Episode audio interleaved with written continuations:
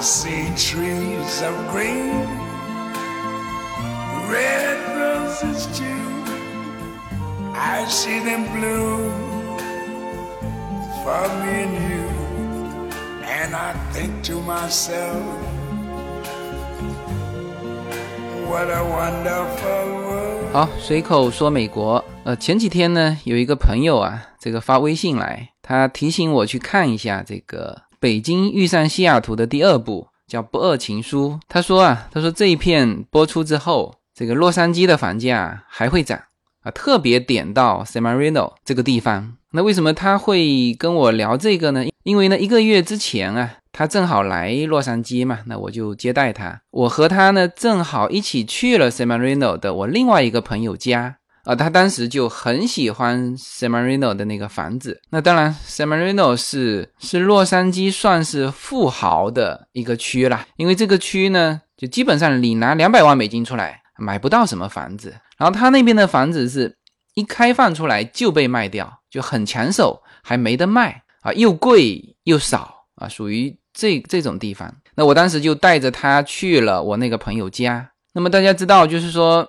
我们普通的美国的房子哈，就是老百姓住的房子，就是那种门前一棵树啊，门后一棵树啊，就是有个前院后院嘛，那那合起来大概占地一亩啊，基本上都是这种就平民老百姓的房子。但是呢，你去 San Marino 那边就不是一棵树了，是门前一排树，背后一片山啊。是这种，然后我那位住在 San Marino 的朋友呢，基本上你如果问他，哎，你这个房子多大呀？他都是那种一脸茫然，然后目光望向远方，然后然后思考了一会儿说不知道的。就是你你如果问别人啊，你家有多大？他如果是这种表情说出这幅画的哈，基本上才是真有钱了，就真的不知道自己家有多大。然后呢，这位朋友啊，他说住在 San Marino，他上次是要改建一个。院子里面改建一个什么东西，要去找邻居，要找五位还是十位邻居联名签字嘛，就同意他建这个东西啊。美国是这样子的哈。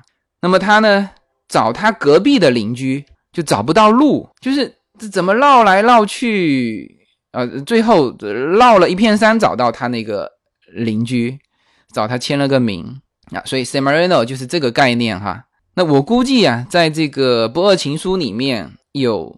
演到这个 s e m a r i n o 所以说他才会说说，哎，这个播出之后 s e m a r i n o 的房子一定会涨。然后我就去那个 YouTube 上面去找这个《不二情书》的这个片啊，都是预告片，没有找到完整的。那我想以后应该会找得到嘛，因为我们这边看这个看这个华语的电影还不不是说第一时间能看得到的。但是呢，预告片里面有演到这个他的男主角是一个房地产经纪。就洛杉矶的房地产经济，那么呢，我就想用这个不二情书来切入今天的主题。对了，今天的主题就是聊一聊洛杉矶的房产。呃，我也想通过这个聊洛杉矶的房产，让国内的朋友啊大致知道美国的一个房产状况。那么这个话题呢相对专业，所以呢我也请了一位嘉宾。好，那么下面呢就进入我们的嘉宾现场。好，那今天呢是由叶子的闺蜜 Stephanie 来作为我们今天的房产主题的一个嘉宾。来，Stephanie 跟我们随口说美国的观众打个招呼。亲爱的朋友们，大家好，很高兴认识你们大家。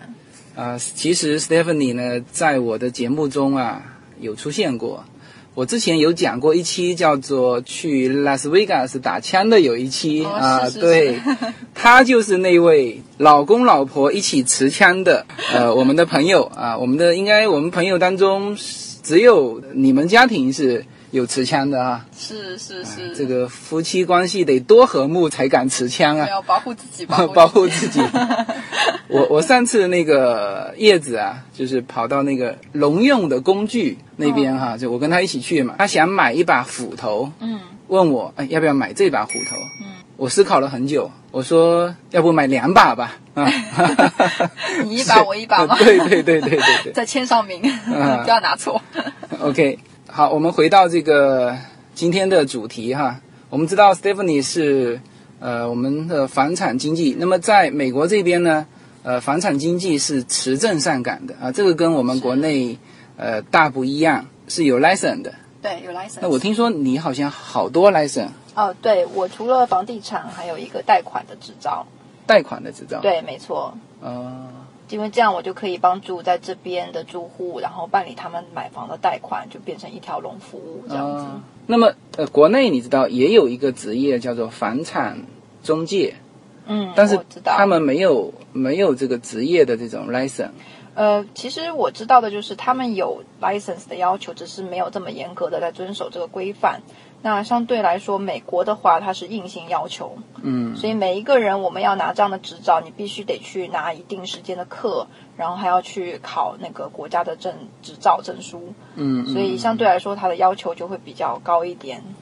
那在美国还有分的，就是一个是买方的经济，一个是卖方的经济，这个跟国内也是不同的。是，那主要就是看我的客人需求。如果我的客人是要卖他的房子，那我就是卖方经济。嗯、那如果客人是要买房的话，那我自然就是买方经济。就这两个的 license 是一样的。一样的，同一个执照，只是看客人今天是买房还是卖房。那我就是要帮他达到不一样的要求，因为卖方他当然希望买高，买方当然喜欢买低，所以我们就要做当中的调节的人，这样子。嗯，那现在从目前的房价对比啊，因为我的节目之前有聊过这个房价嘛，嗯我说了，在国内啊，如果是北京、上海啊，就大城市嘛，现在都别说大城市，就是那种普通的城市，比如说像南京嗯啊，像这种城市，它卖掉一套房，基本上可以平移到洛杉矶来买一套房嗯啊，基本上是这种状况。嗯。那么，呃，你感觉这几年是不是从国内到美国这边买房的，呃就是中国的这种持有中国护照的人会越来越多？你有没有这种感觉？其实是，尤其是呃，近差不多近五年吧，明显国内的客人他们的经济实力越来越好，嗯然后他们也希望可以在这边投资，然后或者自住。那有很多新家庭也会移民，为了孩子读书，所以这上这方面从国内来的人买房的需求是越来越大。然后的确，我们这几年其实我们买房经济都蛮忙的，因为很多国内的客人就要来这边看房，要帮助他们这样子。好像现在这个华人区的价格特别贵，是不是和国内的这个投资者有一定的关系啊？那当然，这个就是呃你的需供需关系啦。嗯，那很多国内一开始刚过来，大家对环境不熟的时候，你当然是希望可以买在呃中国人多的地方，中国餐厅多的地方。嗯，但是我们这边其实要有这些条件的地方很少，因为也就那几个区。哦是比较有名的，是中国人比较多的地方。那那边的等于房子的量比较少，那需求变大了，所以自然房价就会上来。那周边城市也会因此影响，因为一旦好的就是中国人聚集的区贵了，旁边其实大家也会慢慢接受，然后也会把旁边的房价给就是提高这样子。但是整体这几年，其实洛杉矶的房价都是在很稳定涨的，因为不只是中华人区，包括很多呃白人区啦，其实呃买卖房子的产量也都是很稳定的这样子。嗯，嗯，还有我们很多新区也在开发。大概现在洛杉矶呃的房价处于什么样的一个水平？基本上现在其实我们你知道我们在这边房地产历史上，二零零七、二零零六年、二零零七年嗯有一个呃崩盘低谷嘛，对，有低谷对个低谷。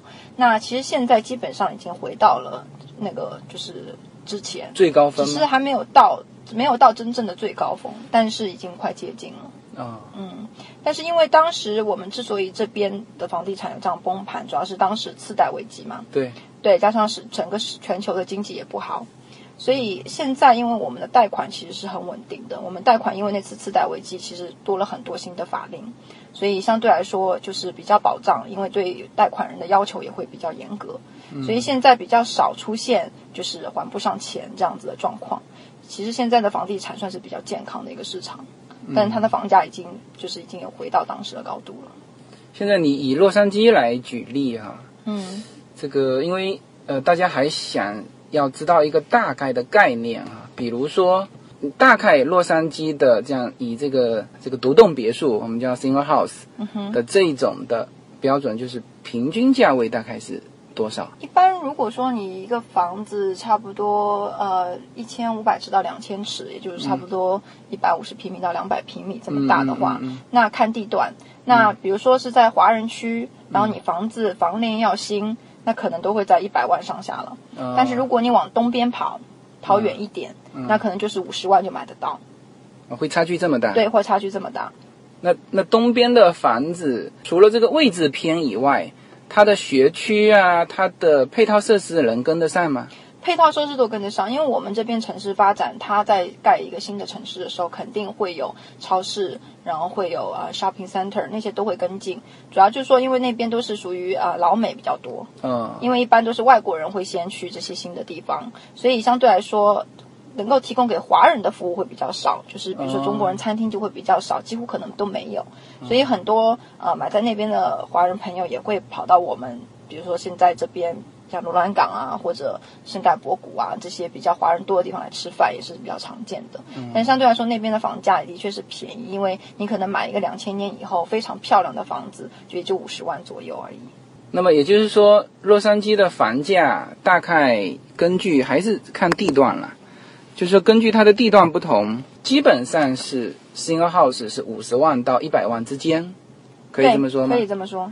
嗯，那如果说像比如说大家比较有名的华人要好学区，呃，比方说 Arcadia，嗯，呃，那边可能同样的房子 San Marino，你可能两百万可能都有点吃惊，你可能要买到三百万你才看买才能买到自己看得上眼的。嗯嗯，那两百多万也可能都是可能五几年的房子，就比较旧比较小。I see skies of blue clouds of white.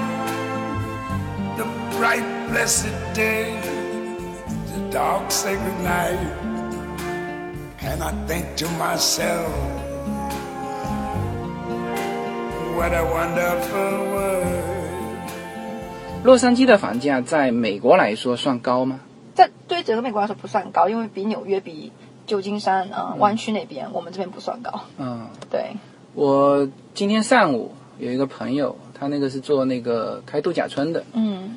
他就说到一个地方底特律，嗯嗯，就底特律这个地方，因为国内太出名了。对，汽车制造城嘛。这个不仅是汽车制造城，当时崩盘的时候，嗯。国内很多的这个这个媒体啊，嗯。就因为你知道中国人啊特别喜欢，呃，就美国人有些什么负面的东西，呃嗯特特别喜欢拿来说嘛。嗯嗯那当时底特律是最负面的，嗯就一块钱的房子，很多说这个这个什么，呃，反正极其便宜的房子，呃，底特律。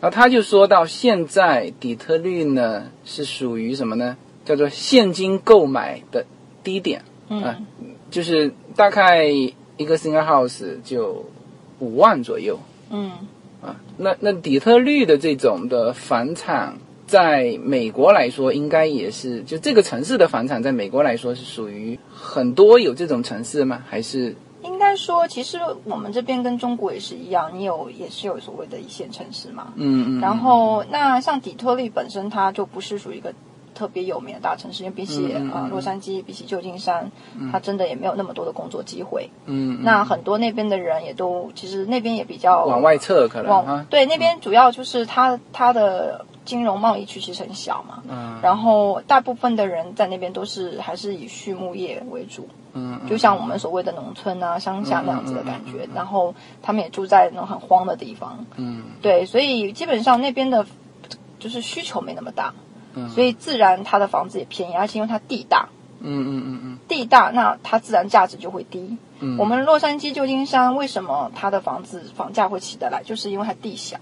其实比起很多别的州、别的大、别的城市，我们其实不算大城市，但是它的就是我们的非常就是非常的人口密密度，其实相对来说比起像底特律是高的。嗯嗯嗯嗯所以自然我们这边的地也是比较值钱。那我们一开始是从从西边慢慢发往东发展嘛，嗯所以到现在我们罗兰港其实也就在洛杉矶来说还是偏东一点了。但是十年前这边也很荒，可是十年后你看这边这么繁荣。对，其实我们都一直在往东迁移啦，应该这么说。嗯，对，就是越来越往东发展。如果这个朋友来洛杉矶来买房子，嗯哼，这几个区你觉得呃你会推荐哪些区？看你们买房子过来的需求是什么。如果你是想要自住的话，嗯，那你不可能去住到一个完全没有中国人的地方，也没有中国食物的地方，因为很多客人会说：“哎呀，我就会想说，中国已经这么多中国人了，我要到美国就是要到一个没中国人的。”可是真的等他住到那边，他会受不了，对，因为我们还是群居的。嗯嗯嗯，所以我们还是喜欢跟朋友近，然后可以大家经常出来。你住的太远，你出行都不方便，因为我们这边是一定要开车，然后去哪里都有一定的距离。大家还是喜欢要住在就是这些中国人东东西多的地方啊。就是这是作为你在这边十多年了，Stephanie 到美国十几年了，对，十几年。这是这是作为一个十几年的这个算是你这样算是叫做一代半移民。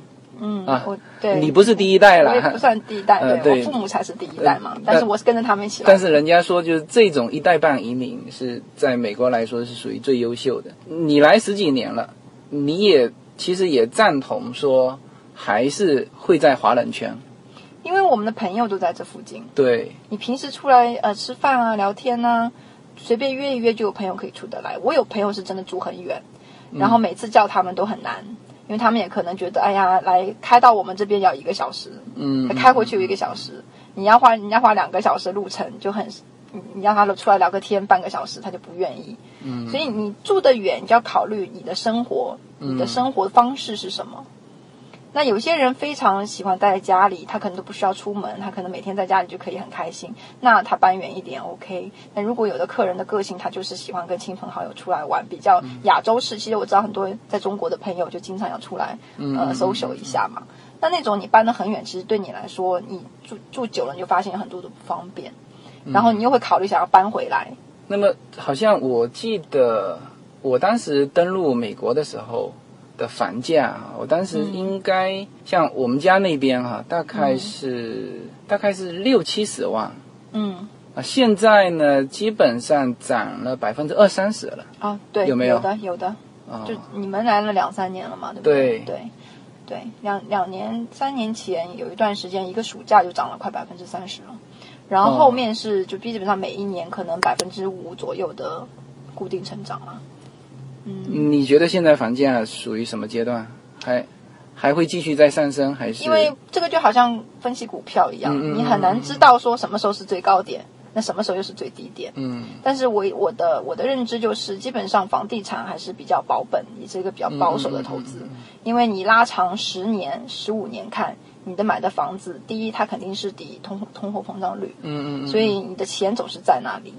那第二，它增值的话，其实涨起来也很快，它可能翻一个倍。所以你变基本上你持有个十年，你就不要担心你会赔这件事情。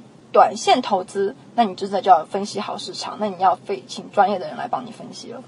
嗯，对，可能你一两年再转手卖，那你就真的要好好考虑。在美国有这种专门做房产投资的人吗？因为这这个我知道，在中国是很多的。嗯哼，在中国很多就是买完立刻卖。在美国有吗？我们那种叫 flip，就是就是你把一个破房子以比较低的价钱买进来之后，你把它翻新翻新装潢，然后你可能拿到市场上增加个百分之五十，但是你成本可能只只只有百分之十二十，你就赚赚当当当中。但是它必须翻新一下，还是说有人就买新房炒新房，有这样子的吗？也是有，但是就是看时机，因为都有风险。嗯，对你新房，你买新房炒新房，你就要看。它那个，它那个现在新房那个区块有没有那么大的，我们叫 demand，就是有没有那么大的需求量？嗯嗯。那如果有这么大的需求量，那是有赚。我们以前也是，也是有一段时间房地产非常好的时候，嗯，那基本上你都是有赚。但是你要知道，房地产好的时候，你不管做什么，你都赚的。那如果你要在低谷的时候去淘那些比较破旧房子，然后在市场好的时候把它拿出来卖，也是有这样的做法。嗯。但是那种你叫资金非常足够。因为你毕竟要付很多开销，嗯嗯，你可能这一两年市场不好，你都要候在手上，嗯，然后你要付他的房地产税，等到他时机好，你再拿出来卖。好了，那我们现在开始进入这个这一期最重要的一个环节，就是在美国买房子啊，需要注意哪些？我现在身边就有很多朋友啊，他们因为一个是考虑到人民币贬值嘛，他们也希望说把自己的资产做一个分流，嗯，比如说拿出。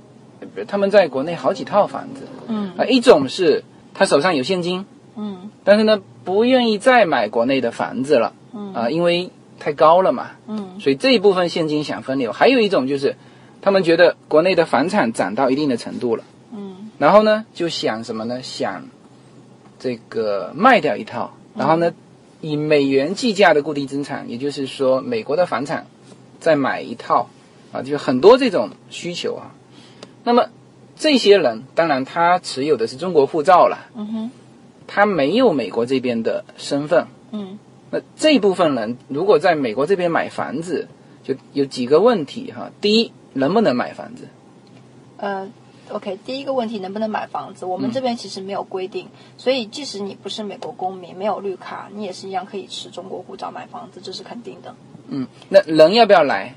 呃，你基本上你操作实物上，你人可以不来，嗯。但是毕竟客人是要放那么大笔钱过来，因为它也不是个小数字，嗯嗯嗯，客人本身能不能低，能不能放心，他都不看到这个东西就买了。嗯嗯，然后第二，说句呃心里话，对于我们我们这边的中介来说，我们也不放心，因为变成我们有很大的责任，嗯，因为当中其实很多的检查是需要客人同意的，嗯。那有很多细节上的东西是需要客人亲眼看过，因为不然就会很容易有法律纠纷。你不能说，哎，我在图片上看，可是我跑到现场看，发现原来不是跟我想象的一样，我不要这房子了，不可以嘛？你已经买下来了。对这一点就是说，还是提醒我们是强烈建议一定要人进来，你要知道你买在哪里，大概环境是什么，因为很多东西你一定要亲眼看了，眼见为实嘛。就这里面其实还有一个跟国内大不同的，呃，就是什么呢？呃之前我有讲过一期叫做在美国买房的几个误区，呃，那里面讲过，第一，买房子和你的身份无关，嗯就很多中国人受那个欧洲那边的那个移民政策的影响啊，觉得在这边买房子啊、呃可能是不是对你的移民有帮助？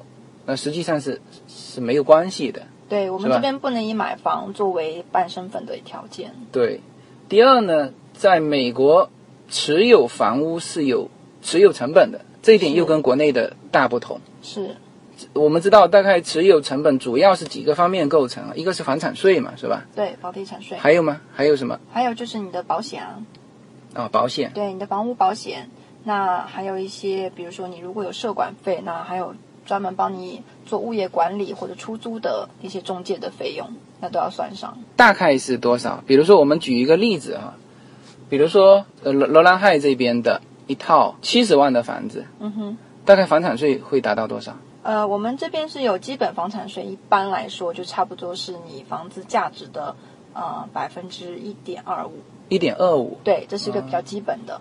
那如果你在新区买了房子，那那边很容易会有一个叫新区开发税。那新区开发税加上你基本的房地产税，可能就会呃达到呃百分之一点五或者一点七五这样子。那么保险大概会多少？如果是七十万的房子，每年需要付出的保险大概会是多少？那一般来说，我们这边的保险费是根据你的房子的价值来决定，所以其实保险公司会给你做一个估价。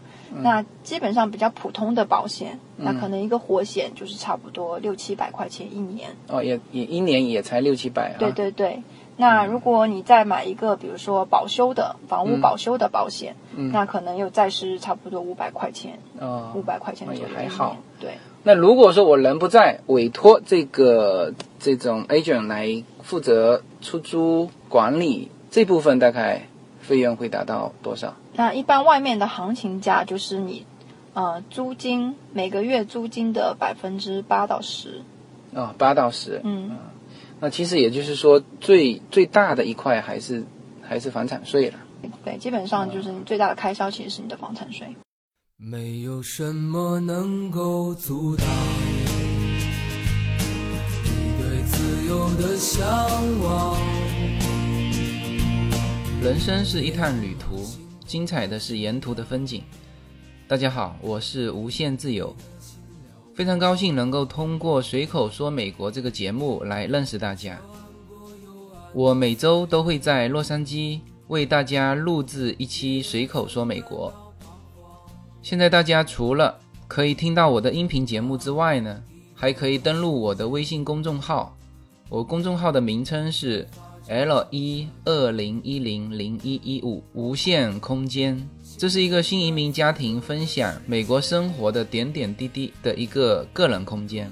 同时，为了更好的与大家互动，我还开通了与随口说美国同名的新浪微博。移动互联网的神奇之处呢，就是可以把同类的人拉得很近，天涯若比邻，世界地球村。让我们享受这个自由连接的世界吧。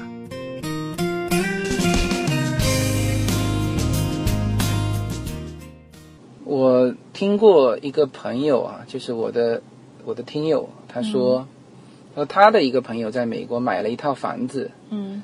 然后呢，也是委托给这个 agent 出租，嗯。那么结果呢，租客在他的房子那边种那个种大麻，嗯嗯。然后又什么一把火给烧了，嗯，然后呢，他现在就是因为人也在中国嘛，然后这边呢，他问他的这个 A 卷，A 卷说这个没有办法赔偿。你你怎么看这个事情？这里面有几个问题点？因为基本上我们是这样子，就是房客住在里面，如果说嗯他中了大麻，然后嗯你唯一能做就是第一就是赶快驱赶他，就合法的把他赶走。嗯嗯，那然后这这个可以写在合同里面的。我们的合同上面其实是明文规定不可以种这些大麻的，嗯但是别人如果住在里边偷偷摸摸住呃种种大麻的话，嗯嗯嗯我们其实很难发现，嗯嗯嗯。对，因为他也不会告诉我们，他就在里边种。但但是这个时候，呃，作为这个监管这个房屋的，能够进去看这个现场吗？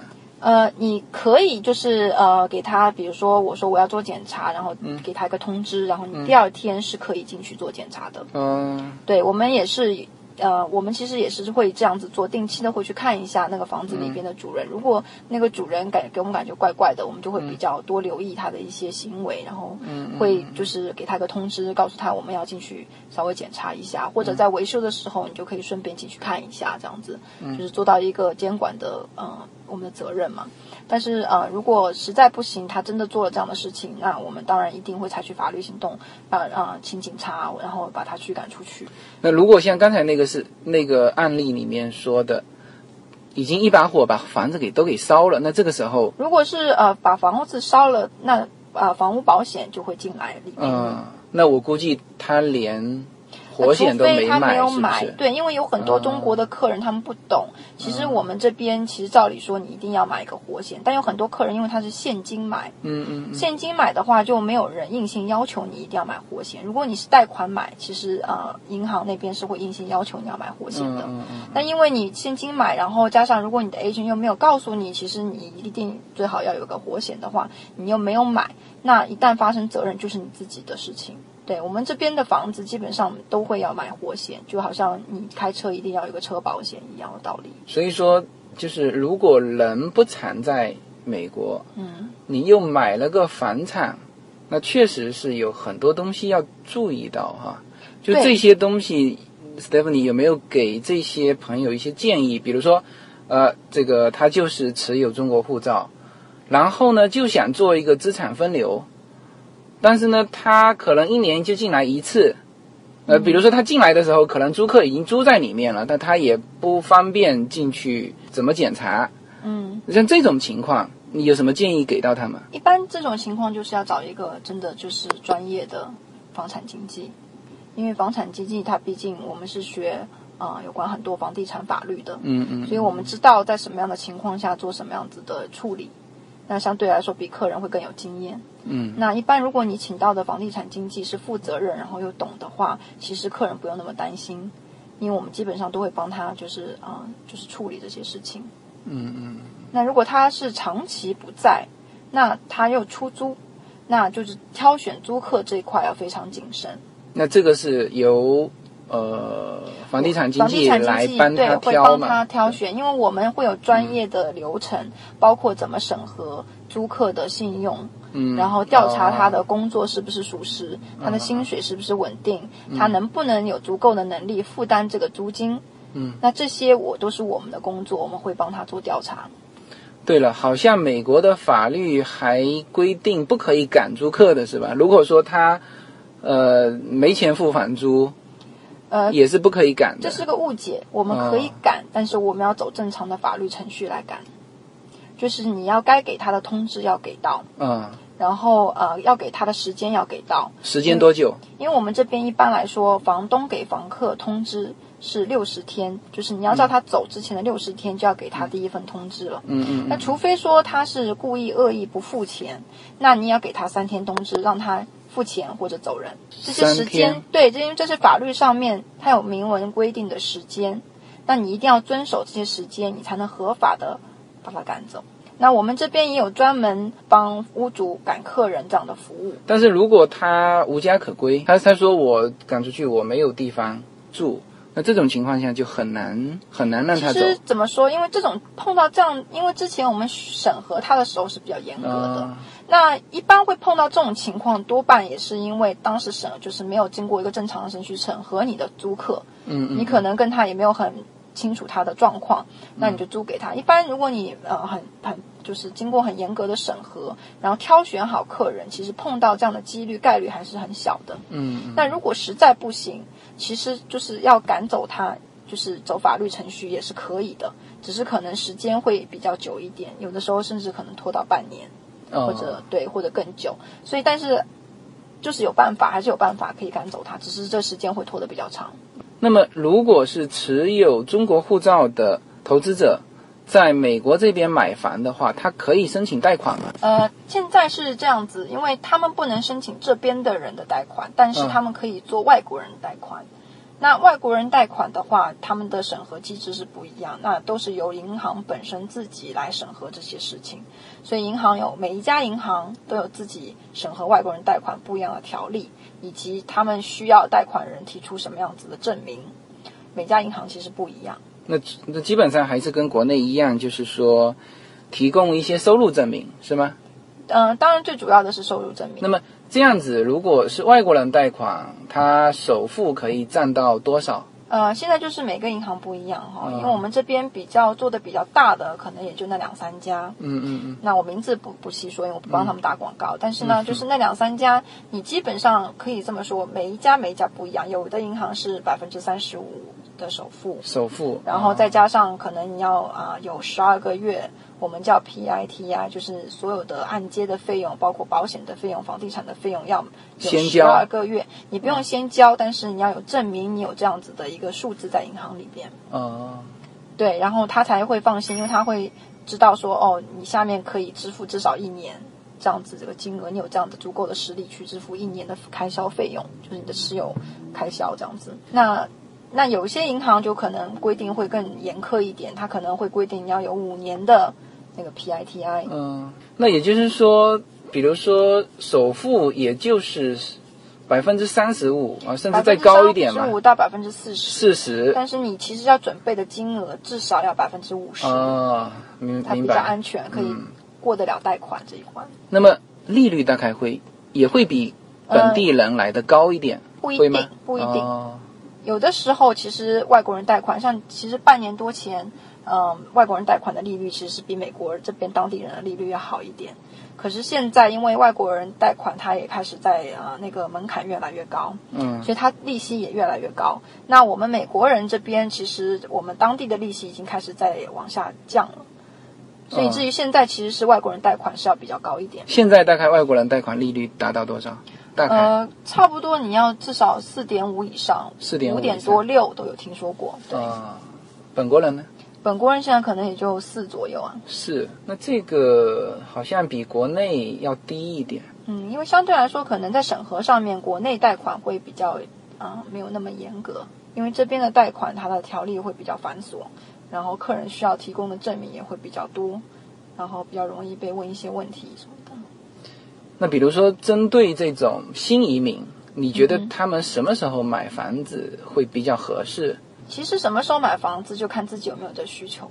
如果你就是一一个家庭刚来美国，你是可以考虑先租房子，先租一段时间熟。悉你附近的环境，嗯，然后你确定你要住在什么地方，因为这些都是要靠你的生活经验来帮助你自己去选择的。嗯嗯嗯这个没办法，我们我们做房地产中介的也没办法带着你整个洛杉矶的瞎跑，嗯嗯，对吧？嗯你一定要自己非常明确知道你想生活在哪一个区块，是要东边呢，还是要西边，还是要跑到南边，还是要靠山跑到北边？你自己选择。因为根据你的生活，如果你来这边又有工作，可以找到工作，那你工作在哪里？你当然不可能离它太远。对，那但是你也不要拖太久，因为毕竟其实租房其实本身是个开销。那你可能租个其实半年一年，你大概了解情况了，你就可以考虑要买。因为毕竟你去呃你要长期在这边住的话，那你当然自己拥有这个房子会来的啊、省钱。毕竟你的租金不是丢掉的嘛，你的钱还是在房子里。就也有一种，就是在他还可以享受外国人的贷款的时候，他呢，呃，用这个外国人的身份来进行贷款买房，嗯哼，啊、比本国人的身份贷款买房，其实可能要来的呃更更好一点。就是本国人，你知道我们要累积信用嘛，是吧？对，第一也要累积信用，第二你要有两年的报税记录。啊、报税记录。嗯，那外国人的话，就等于你进来，你你所要提供的就是你在中国那边的工工作证明。对，而且这两年的报税，如果说报的不高，呃，或者说报的太低，可能也会影响到你呃贷款的这个对你可能贷不了，贷不了到你需要的金额，因为我们这边会有个比例，就是呃你的收入跟你的债务的比例，嗯嗯嗯。你不能超过那个比例。那么如果是呃持有中国护照的投资者，要想买洛杉矶的房子，当然这这个我其实在节目当中反复都说过哈，嗯我觉得到美国第一个要解决的是身份问题。嗯是吧？你别像中国的思维一样啊，到哪就先买房，就哪怕你很有钱，因为有一个问题就是，如果你身份问题没解决，比如说你是持有签证进来买，当然是可以买，嗯但是呢，一旦你的签证被取消，那么你在这个美国这边的房子就变成一个有点无主的这种房子，这是很危险的。嗯好像我曾经听你有说过，曾经就有说，呃，屋主因为没有交这个房产税，然后结果房子被拍卖了，是吧？对，因为房地产税你是必须得缴，如果你连续一两年都没有缴的话，政府会把你的房子收走。然后，如果你这房子是有银行贷款，你又没有缴的话，那银行也会把你的房子收走。然后我们这边一般就是房子不可以是无人居住的，因为城市、城市也会希望你的房子是有人在照顾，嗯然后外面的草地有人在定时割，因为你不能说就你家杂草丛生，嗯嗯然后旁边都漂漂亮亮，嗯嗯那你会整个影响整个社区的一个观感跟它的价值。嗯所以那市政府也会就是插手进来，可能要罚款什么的。所以一般来说，如果你这个房子的屋主都找不到的情况下面，可能我相信政府一定也会出面做一些事情，要把你的房子处理的。所以整体来说，我还是建议啊、就比如说美国的第一个考虑的可能还是身份问题，是吧？你哪怕拿张绿卡，不要说入籍，嗯啊，这个都都是第一位要考虑的，然后再考虑到房产，啊，这个刚才呃已经说到了，就是不要出现说有这个房产最后找不到人的情况，嗯。是吧？嗯 The colors of the rainbow, so pretty in the sky, are also on the faces of people going by. I see friends shaking hands, saying, How do you do? They're really saying, 那么好，这个提醒过之后，如果还是有朋友希望说，呃，他就把人民币资产做个分流，在美国买房，那这里面怎怎么怎么办呢？手续上怎么办？呃，流程怎么怎么？基本上，因为我们现在，我像我我接待的一些客，他可能前两年就已经来这边旅游一下，然后了解一下这边的状况跟这边的环境，嗯然后当下他们要做的就是现在这边开一个银行账户，嗯嗯嗯，因为大家都知道，现在其实从中国要转钱出来是件非常困难的事情，对而且需要时间。他其实在这边开银行账户，他不要本人也能开啊，好像委托也能开。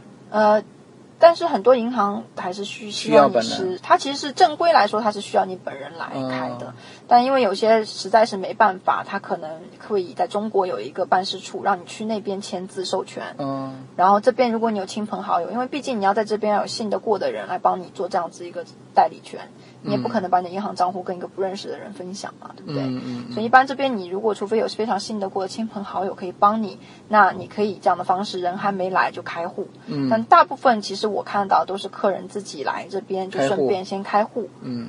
然后他回去之后他要做的事情就是要想办法把钱先汇出来，因为你钱如果不出来，我们又在你又看到房子你要买，然后我们一旦进了合同，嗯。然后你钱没有到，然后怎么样都买不下来，你违约的话，我们这边你的定金就会被拿走。嗯，所以基本上就是你一定是要在要要准备好钱，至少好了首付的那个百分之五十对，百分之五。十你要至少放在这边，要满嗯两个月，银行才会贷款。哦所以你要有这个足够的时间来做这些准备工作。嗯那等到你的钱都已经准备好了，如果你需要贷款，你的银行贷就是银行那边你也联系好了，知道要提供什么文件了，那我们再开始看房。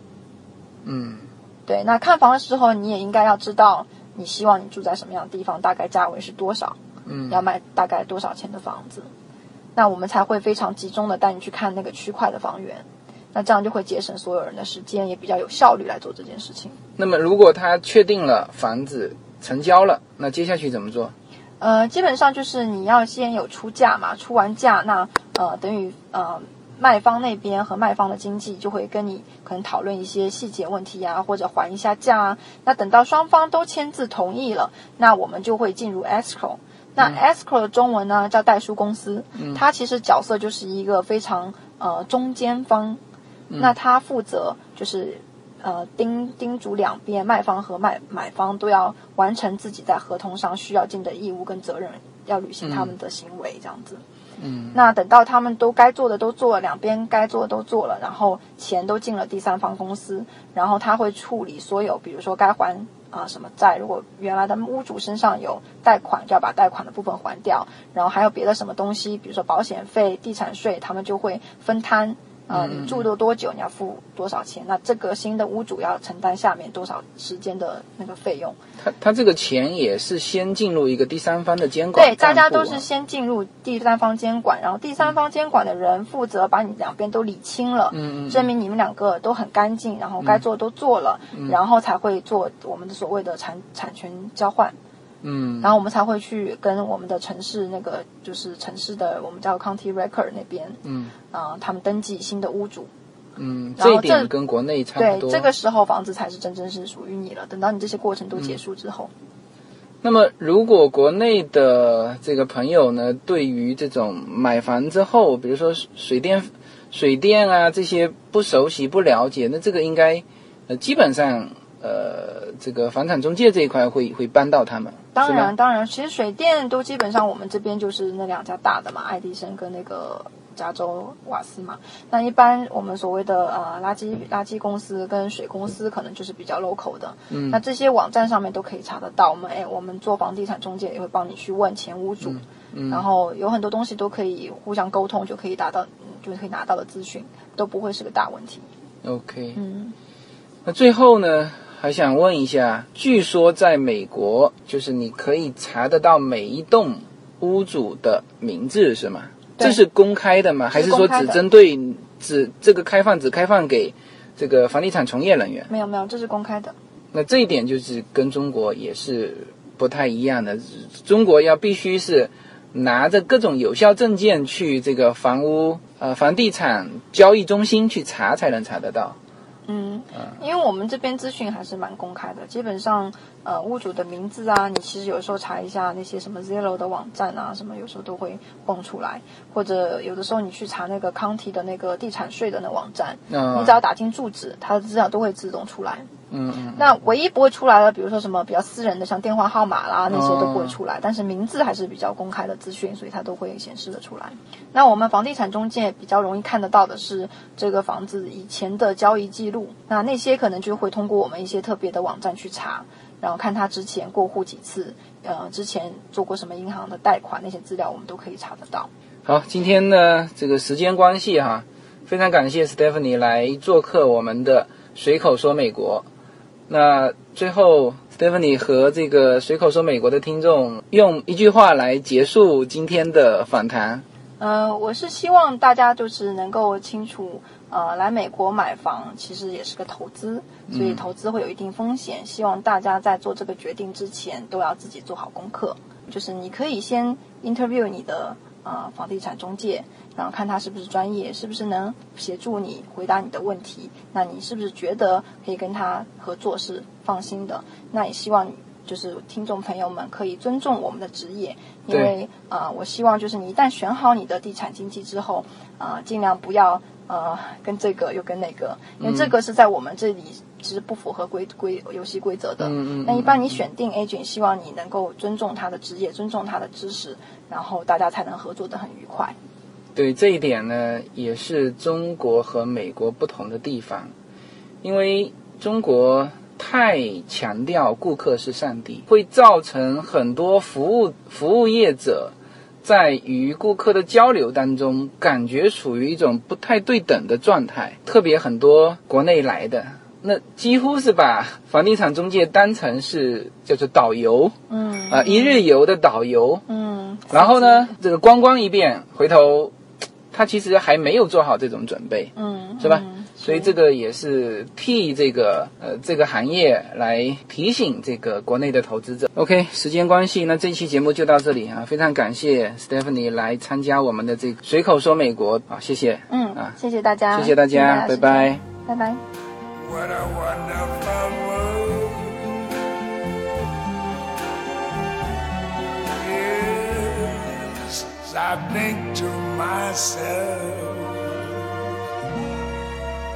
What a wonderful